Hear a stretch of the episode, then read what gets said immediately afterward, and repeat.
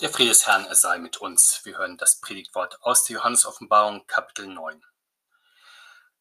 Und der fünfte Engel blies seine Posaune, und ich sah einen Stern gefallen vom Himmel auf die Erde, und ihm wurde der Schlüssel zum Brunnen des Abgrunds gegeben.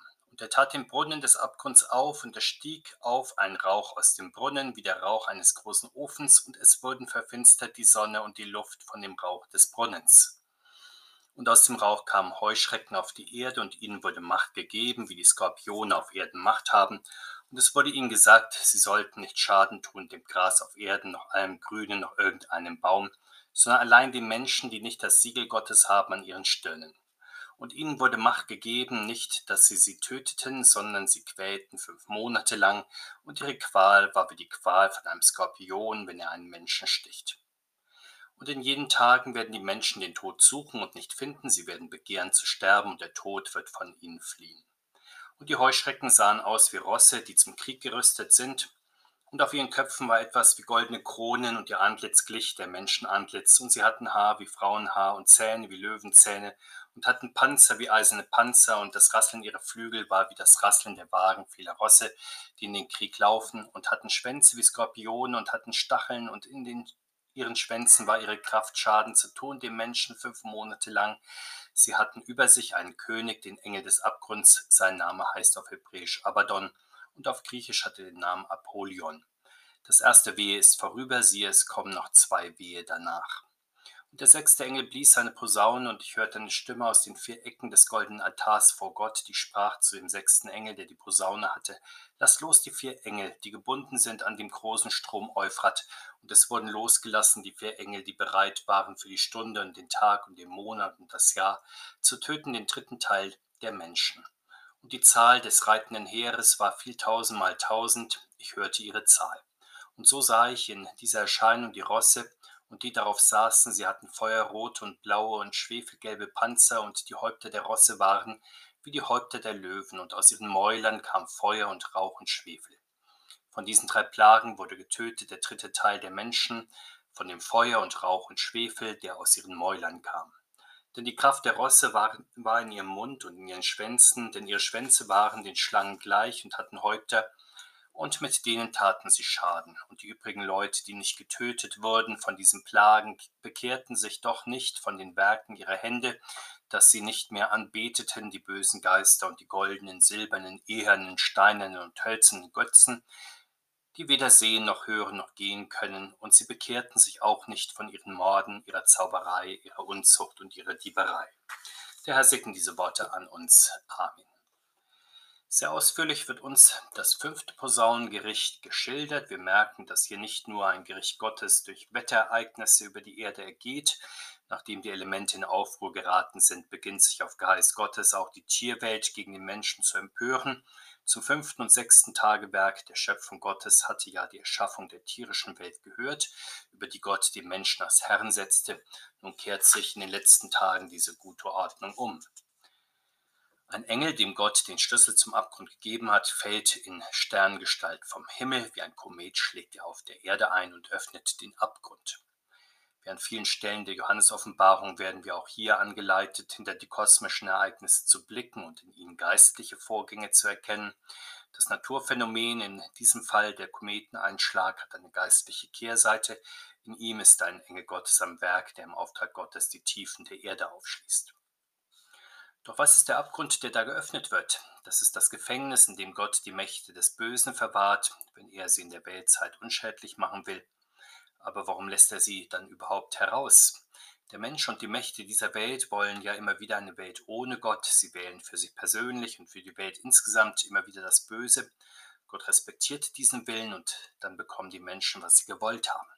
Doch die Welt ohne Gott ist nicht das Paradies ungehinderter Autonomie, wie es sich Menschen immer wieder träumen, sondern die Welt im Bürgergriff des Bösen. Leider bringt nicht die Umkehrpredigt die Mächte dieser Welt und die Massen zur Besinnung, sondern nur die Erfahrung, zu was gottloses Tun am Ende führt. Aus dem geöffneten Abgrund quillt, wie aus einem Vulkan, erst einmal Rauch, das war uns schon bei der ersten Gerichtsposaune begegnet. Die giftigen Dämpfe aus dem Erdkern vergiften die Atmosphäre und verfinstern die Sonne. Ein Vorbild hierfür aus alter Zeit sind die giftigen Rauchwolken, die über Sodom und Gomorra aufgehen. Es handelt sich hier um verschiedene giftige Gase, wie etwa Kohlendioxid, Schwefeldioxid, Kohlenmonoxid, Salzsäure und anderes mehr. Das Neue an diesem Gericht nun ist, dass der Rauch eine albtraumartige Heuschreckenplage heraufführt, aber anders als bei der achten ägyptischen Plage fallen diese Heuschreckenschwärme nicht über Pflanzen her, sie sind vielmehr abgerichtet auf die Menschen. Ihnen schaden sie, indem sie die Menschen, die nicht das Siegel des Gotteslammes tragen, fünf Monate lang mit Skorpionstichen quälen. Hier ist wiederum eine deutliche Steigerung gegenüber den ägyptischen Plagen zu erkennen. Die dritte und vierte Plage hatte Stechmücken und Stechfliegen über Ägypten gebracht. Auch das sich eine Qual, aber zeitlich auf die Dauer etwa eines Tages begrenzt. Zudem können Stiche von Stechmücken oder Bremsen natürlich auch länger unangenehm sein, nicht zuletzt dadurch, dass sie den Schlaf rauben und lange brauchen können, bis sie verheilen. Aber sie sind natürlich nicht zu vergleichen mit den großen Schmerzen, die Skorpionstiche und ihr tödliches Gift auslösen. Ein Hund stirbt wohl in etwa sieben Sekunden nach einem Skorpionstich, ein Mensch spätestens nach 24 Stunden. Wir erfahren, dass bei dieser endzeitlichen Plage die gestochenen Menschen verzweifelt den Tod suchen, aber nicht sterben können. Wir haben hier eine bemerkenswerte Beschreibung eines bösartigen und höchst schmerzhaften Angriffs auf den Menschen aus der Luft vor uns. Die Vögel des Himmels und die Insekten, die Gott am fünften Schöpfungstag erschafft, sind friedlich und haben ihren festen Platz und ihren Nutzen in der Ordnung des Lebens. Durch den Widersacher Gottes und die menschliche Sünde gerät auch die geschöpfliche Himmelswelt in Aufruhr und kehrt sich dann gegen den Menschen. So ahndet Gott im fünften Posaunengericht, dass die Kinder des Ungehorsams sich vom Widersacher, der in der Luft herrscht und vom Zeitgeist bestimmen lassen. Sehen wir nun weiter, wie dieses tierische Himmelsheer beschrieben wird. Der Heuschreckenschwarm wird uns beschrieben als fliegende Armee von Heupferden ins Riesenhafte vergrößert und sogar mit erschreckend menschlichen Zügen ausgestattet. Diese Assoziation liegt ja durchaus nahe, wenn man sich die großen Heuschrecken ansieht, deren Kopf durchaus an einen Pferdekopf erinnert, ihre glatten, glänzenden Stirne gleißen wie Gold, das wäre jede von ihnen gekrönt, ihre großen Augen muten bei nahem Hinsehen menschlich an, ihre langen Fühler erinnern an langes Haupthaar, die scharfen Mundwerkzeuge malmen auf ihrem Weg alles essbare Grün, und Schwärmen wird sogar berichtet, dass sie die Wäsche auf den Leinen kahl fressen. Johannes sieht ihre Zähne zu Löwenzähnen vergrößert, die Brustpanzer der Heuschrecken erinnert Johannes an gewappnete Ritter, das laute Surren ihrer Flügel an das Rattern der Kriegswagen, die von Schlachtrössern über eine Ebene gezogen werden. Wir hatten schon bedacht, dass sie mit einer widernatürlichen Mutation ausgestattet sind, mit Skorpionenstacheln, mit denen sie über die Menschen kommen und sie quälen. Schließlich erfahren wir, dass dieses animalische Luftheer einen Anführer hat, den Herrn und Engel des Abgrundes. Sein Name ist auf Hebräisch Abaddon, auf Griechisch Apollyon, was jeweils Abgrund bedeutet. Dieser König des Abgrunds ist nicht mit dem Teufel identisch, sondern sozusagen ein Dämonenfürst. Der griechische Name spielt auf den unter Griechen und Römern hochverehrten Gott Apollon an. Dieser wurde besonders als Gott des Lichtes und des Himmels verstanden. Unser Bibelwort nun zeigt ihn als den, der als Nichtgott die himmlischen Kreaturen in Aufruhr versetzt und gegen die Menschen ins Feld führt. In der Geschichte der Kirche ist dieses fünfte Posaunengericht unterschiedlichen Prüfungen der Zeit und der Kirche zugeordnet worden. Es kann auch nicht anders sein und hier gibt es für den Zurückblickenden dann auch kein richtig oder falsch, sondern eher ein nachvollziehbar oder vielleicht auch weniger nachvollziehbar. In einem ersten Schritt empfiehlt sich bei der Deutung in der tierischen Welt zu bleiben, die uns ja zunächst auch geschildert wird, allein im 20. Jahrhundert und auch in diesem beginnenden 21. Jahrhundert hat die Welt bemerkenswerte Heuschreckenplagen erlebt, zuletzt 2020 in Ostafrika und Südasien die Wüstenheuschreckenplage. Hier wurden Schwärme von etwa 60 Kilometer Länge und 40 Kilometer Breite gesehen.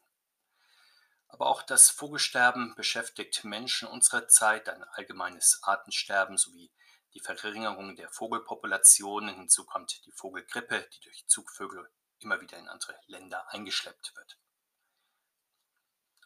In einem zweiten Deutungsschritt liegt die Betrachtung der Mächte der Zeit und ihrer Armeen nahe. In alter Zeit blickten Ausleger auf die Perser und ihre Bogenschützen, in neuerer Zeit auf die Franzosen und Napoleon und ihre Geschosse, im 20. Jahrhundert überhaupt auf die modernen Luftstreitkräfte. Die unterschiedlichen Deutungen auch dieser Bibelstelle sind kein Beleg für Irrtümer der Ausleger oder gar die Unklarheit der Schrift. Im Gegenteil zeigen sie den lebendigen Gebrauch der Heiligen Schrift, die in unterschiedlichen Zeiten und zu unterschiedlichen Menschen auch unterschiedlich spricht.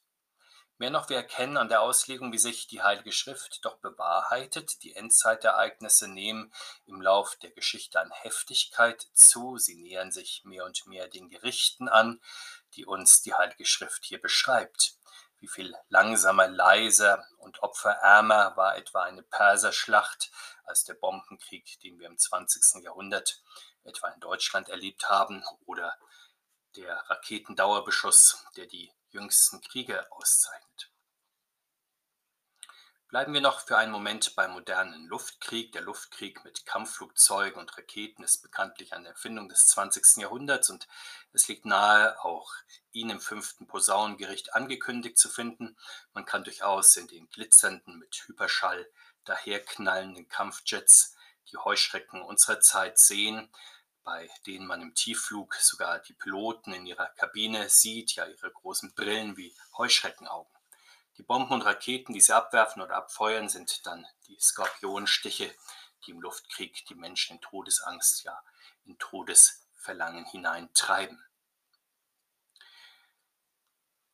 Eine dritte Deutungsebene dieser Gerichtsvision finden wir schon in alter Zeit, etwa bei Martin Luther, der im fünften Posaunengericht die Häresie der Arianer und das Heer ihrer Anhänger angekündigt sah.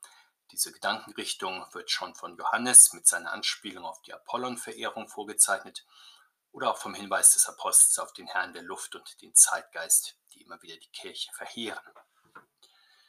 In seinen Fußstapfen haben Ausleger in den führenden Ideologien der Neuzeit Plagen erkannt, die die Menschheit schwer gequält haben, bis in den Raum der Kirche hinein etwa die Ideale der französischen Revolution oder des Sozialismus oder des Nationalsozialismus. Für die Gegenwart mag man an die vielgestaltigen Welt und Selbsterlösungsideen des neuzeitlichen Menschen denken. Das ist ja der beherrschende Zeitgeist, der die Menschen ergriffen hat, wenn sie meinen, Gott nicht zu benötigen, weil sie sich und die Welt durch moderne Wissenschaft etwa oder Technik, Medizin, durch Handel selbst retten können. Gegen das geistliche Gift der unterschiedlichen Ideologien erweisen sich allein die als immun, die das Siegel des Lammes tragen, so erfahren wir. Belehrt durch den Heiligen Geist im Wort der Heiligen Schrift erkennen sie die fremden Götter der Zeit von Apollon bis zu den Vernunfts- und Fruchtbarkeitsgöttern unserer Tage. Wir kommen zum sechsten Posaunengericht. Der sechste Schöpfungstag hat die Erschaffung der Landtiere und des Menschen zum Inhalt. Die Vision zeigt uns die Wendung der Landtiere gegen den Menschen und die Tötung eines Drittels der Menschheit durch eine tierische Armee. Schon in den Kapiteln zuvor wurde uns nicht allein der himmlische Thron des dreieinen Gottes ausführlich beschrieben, sondern auch der goldene Rauchopferaltar vor seinem Thron. Wir sehen hier die Entsprechung zwischen dem himmlischen Heiligtum Gottes und dem irdischen Heiligtum etwa der Stiftshütte oder des Jerusalemer Tempels, aber durchaus auch jeder christlichen Kirche. Schließlich ist jedes irdische Gotteshaus dem himmlischen Heiligtum nachgebildet, wenn auch jede irdische Nachbildung nur sehr entfernt an das himmlische Original heranreicht. Wir hatten schon erfahren, dass die sieben Engel, die den liturgischen Dienst im Himmel versehen, vom Rauchopferaltar aus die Posaunen blasen und damit die Gerichte in Gang setzen so nun auch beim sechsten Gericht, zu dem Gottes Stimme dem Engel auch ausdrücklichen Befehl gibt. Das ist das einzige der sieben Gerichte, zu dem wir von Gottes Auftrag hören. Der Grund mag in der besonderen Schwere dieses Gerichtes liegen. Schon die Öffnung des sechsten Siegels hatte einen Höhepunkt des Gerichts bedeutet, so auch die sechste Posaune. Und das liegt nahe, da es sich in der Ordnung der Tagewerke ja um den Freitag handelt, also um den Todestag des Herrn, also einen besonderen Gerichtstag. So wie schon bei der Öffnung des sechsten Sieges hören wir auch bei der sechsten Posaune von vier Engeln. Dort halten sie den Sturm noch für einen Moment auf, bis die Versiegelung der zu Rettenden erfolgt ist. Hier lassen sie die Fluten los, damit durch sie wiederum ein Drittel der Menschheit getötet wird, diesmal nicht durch extreme Wetterereignisse, auch nicht ein Heer der Lufttiere, sondern durch ein furchterregendes, gewaltiges Heer der Landtiere. Dieses Heer ist ein Reiterheer, diesmal nicht nur von kleinen Heupferden, sondern von zigtausend mächtigen Schlachtrossen. Von ihren Reitern erfahren wir nur, dass sie verschiedenfarbige Panzer tragen, rote, blaue und gelbe, passend zu den drei Plagen, die dieses Heer über die Menschheit bringt. Diese Reiter sind gesichtslose, böse Geister und sie treiben die Plagen voran, die die Tiere über die Welt bringen. Schon die Heuschrecken eigenartig mutierte Wesen waren, so auch diese Schlachtrösser. Sie haben Löwenköpfe und Schlangenschwänze. Diese Mutationen und Entartungen verweisen auf die Zerstörung der Schöpfungsordnung, auch durch den Menschen, die nun als Boomerang und mit großer Zerstörung und eben Mutationen offenbar im Erbgut der Tiere auf den Menschen zurückkommt. Wir erfahren, wie diese Landtiere Toten Verderben über ein Drittel der Menschheit bringen durch die Pest, die aus ihren Löwen- und Schlangenmäulern hervorkommt. Hier sind vor allem die Viren und gefährlichen Ansteckungskrankheiten bezeichnet, die die Landtiere in gefährlichen Schüben immer wieder in die Welt, vor allem die Menschenwelt, dann hineintragen. So können wir in einer ersten Deutungsebene dieser Gerichtsvision feststellen, dass allein im 20. Jahrhundert die Welt ja bemerkenswerte Plagen erlebt hat, die von den Nutztieren auf die Menschen übergesprungen sind. Neben der Vogelgrippe überträgt sich in verschiedenartigen Mutanten immer wieder der Schweinegrippe-Virus auf den Menschen. Die Schweinegrippe gehört bekanntlich auch zu den Coronaviren. Insgesamt fügt sie sich in eine lange Reihe von Grippeviren, die alleine in neuerer Zeit Millionen von Menschen das Leben gekostet hat. Auf einer zweiten Deutungsebene dieser Gerichtsvision können wir mit den Auslegern das große Landheer auch als Hinweis auf die großen Armeen verstehen, die im Lauf der Geschichte in Angriffskriegen immer wieder Tod und Verderben auf dem Landweg über andere Länder und Kontinente gebracht haben. Im Altertum sah man hier etwa die Paterstürme dargestellt, im Frühmittelalter den Angriff der Sarazenen im 7. Jahrhundert auf Europa, in der Reformationszeit die Türkenkriege, in der Neuzeit bis zur Gegenwart die andrängenden Streitkräfte der Sowjets und der Russen. Eine dritte Deutungsebene können wir in den geistlichen Kämpfen sehen, denen die Kirche in der Zeit ausgesetzt ist. In der Welt ist die Kirche ja immer kämpfende Kirche, seit jeher ringt sie mit falscher Lehre und auch falschen Lehrern, die ihr geistliches Gift nicht allein in der Welt, sondern auch in die Kirche hineintragen bisweilen so erfolgreich, dass das Evangelium in die Defensive gerät. So sehen wir es schon beim Herrn Jesus selbst oder beim Apostel Paulus in der Auseinandersetzung mit den Überaposteln in Korinth, sodass es immer wieder so ist, dass sogar in der Mitte des Heiligtums, ja sogar in der Kirche nach der Ankündigung des Herrn Gräuelbilder der Verwüstung aufgestellt werden. Dieses geistliche Gift gefährdet dann auch die Seelen der Christen und führt bei manchen auch den geistlichen Tod herbei. Zum Schluss wird uns noch der Sinn dieser heftigen Gerichte gedeutet. Gott möchte, dass die Überlebenden sich bekehren von falschem Gottesdienst, von der Anbetung des Zeitgeistes und der menschengemachten Götter aus Gold, Silber, Eisen, Stein, Holz sowie von aller Gesetzlosigkeit in Mord, Zauberei, Unzucht, Diebstahl und anderem mehr.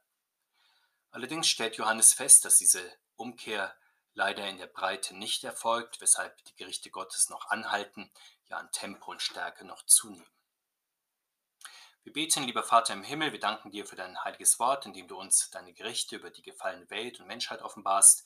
Wir danken dir auch für die Bewahrung der Deinen in diesen Stürmen.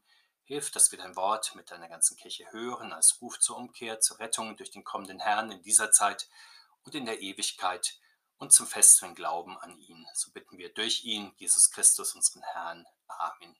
Sein Friede sei mit uns heute und alle Tage und in Ewigkeit. Amen.